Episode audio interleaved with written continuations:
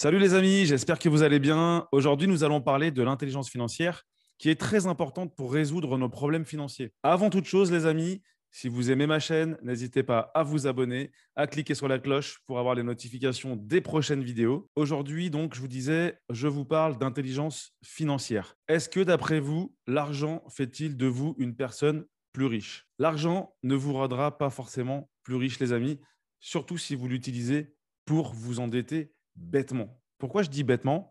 Parce que s'endetter, ce n'est pas forcément bête. S'endetter dans l'immobilier, par exemple, ça peut être intelligent de travailler avec l'argent de la banque pour justement avoir du cash flow et avoir un revenu par rapport à un crédit, tout en sécurité, puisque vous avez, par exemple, une assurance qui vient, en cas de décès, et eh ben, payer ce crédit. Ce qui fait que ça, ça fait partie de l'intelligence financière. C'est très important de bien le comprendre. Il ne faut pas faire des crédits euh, par exemple, dans tout ce qui est passif. On en a déjà parlé dans une vidéo précédente. Aujourd'hui, je vais vous apprendre ce qu'est l'intelligence financière et comment la développer surtout. Alors, comme vous pouvez le constater, sans connaissance, il est possible de s'appauvrir en achetant des actifs tels que de l'or ou encore des actions ou de l'immobilier.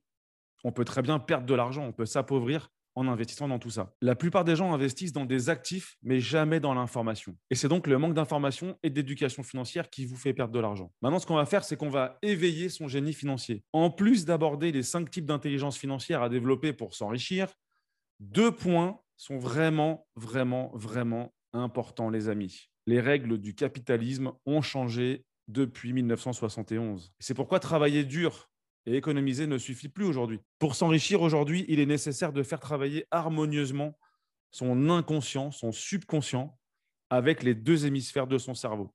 Ça, c'est très important, les amis. Je développerai dans une prochaine vidéo. Qu'est-ce que l'intelligence financière? Pas assez d'argent, trop d'argent? Nous avons tous des problèmes d'argent. Qu'on soit riche ou qu'on soit pauvre, on a tous des problèmes d'argent, les amis. Les pauvres souffrent des problèmes liés au manque d'argent. La hausse du coût de la vie, les impôts, les imprévus, une faible épargne retraite, etc. Les riches ont des problèmes liés au surplus d'argent, le besoin de l'investir et de le protéger, éviter les taxes, planifier sa succession, qui coûte très cher, être aimé pour son argent plutôt que pour soi. Les riches ont des problèmes également d'argent. Ils ont des problèmes liés à l'argent. Trouver des solutions aux problèmes d'argent accroît cette intelligence financière.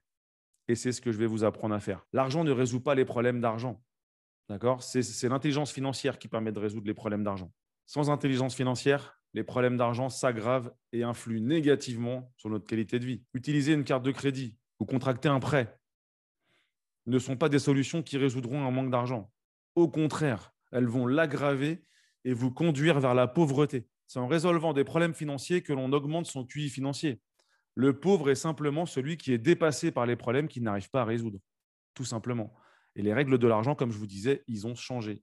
Le président américain Nixon, en 71, a suspendu la convertibilité du dollar en or. Depuis, le dollar n'est plus adossé à l'or. Il n'est donc plus une monnaie, mais une simple devise, ce qui n'est pas pareil, les amis. Une devise doit circuler pour conserver sa valeur. Si elle est stockée quelque part, elle perd de sa valeur. C'est pourquoi économiser sans investir conduit à perdre de l'argent. C'est pourquoi mettre de l'argent sur son livret A aujourd'hui, bah, on en perd. En, mettre dans, dans, un PEL, on perd de l'argent. Mettre de l'argent sur une assurance vie, aujourd'hui, on le perd. Pourquoi? Parce qu'il est stocké sur un compte et qu'il ne grossira pas, ou alors très peu.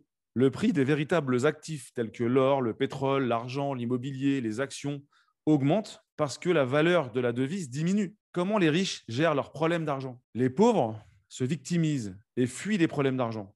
Quant à la classe moyenne, elle pense que la sécurité de l'emploi va les sauver, sans se rendre compte qu'elle en est prisonnière. De leur côté, les riches s'attaquent de front au problème. Le riche est prêt à aller chercher les outils nécessaires pour le résoudre, ce problème. Grâce à ça, il augmente son intelligence financière. C'est en s'attaquant au problème d'argent qu'on augmente notre intelligence financière.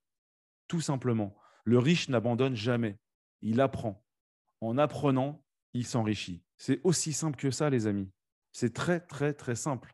Il suffit de se poser les bonnes questions les personnes riches ont développé cinq intelligences financières. Bien peu de gens les connaissent et encore moins essayent de les développer. Je vais vous parler, bien évidemment, des cinq QI financiers. Le premier, très simple, travailler pour gagner davantage d'argent. Il se mesure par la quantité d'argent que vous gagnez. Ensuite, pour protéger votre argent, un individu qui gagne la même chose qu'un autre individu, mais qui paye plus d'impôts, bah, est moins intelligent financièrement. D'accord? Il a un QI financier numéro 2 moins élevé qu'une personne qui va gagner la même chose que lui, mais qui va payer moins d'impôts. À la fin, ce qui lui reste dans sa poche est plus important. C'est comme ça qu'on mesure l'intelligence financière d'une personne. Le troisième QI financier qui est apprendre à gérer son argent. Il se mesure par votre capacité à organiser votre budget afin de dégager un petit peu plus d'argent tout le temps pour investir. Le QI financier numéro 4, ben, c'est faire fructifier son argent. Ça correspond au rendement du capital que vous avez investi. Et le cinquième QI financier, améliorer votre information financière. Alors, ce cinquième QI financier se mesure à votre capacité à comprendre les informations financières de plus en plus complexes. Donc, si vous utilisez ces cinq QI financiers, dont je développerai bien évidemment chaque QI financier dans une vidéo distincte, je vais vous développer un petit peu tout ça pour que vous puissiez développer vos cinq QI financiers. Maintenant, abonnez-vous à la chaîne, cliquez sur la cloche pour justement avoir les notifications des prochaines vidéos et on se retrouve dans la prochaine vidéo, le QI financier numéro 1, travailler pour gagner plus d'argent. À bientôt les amis.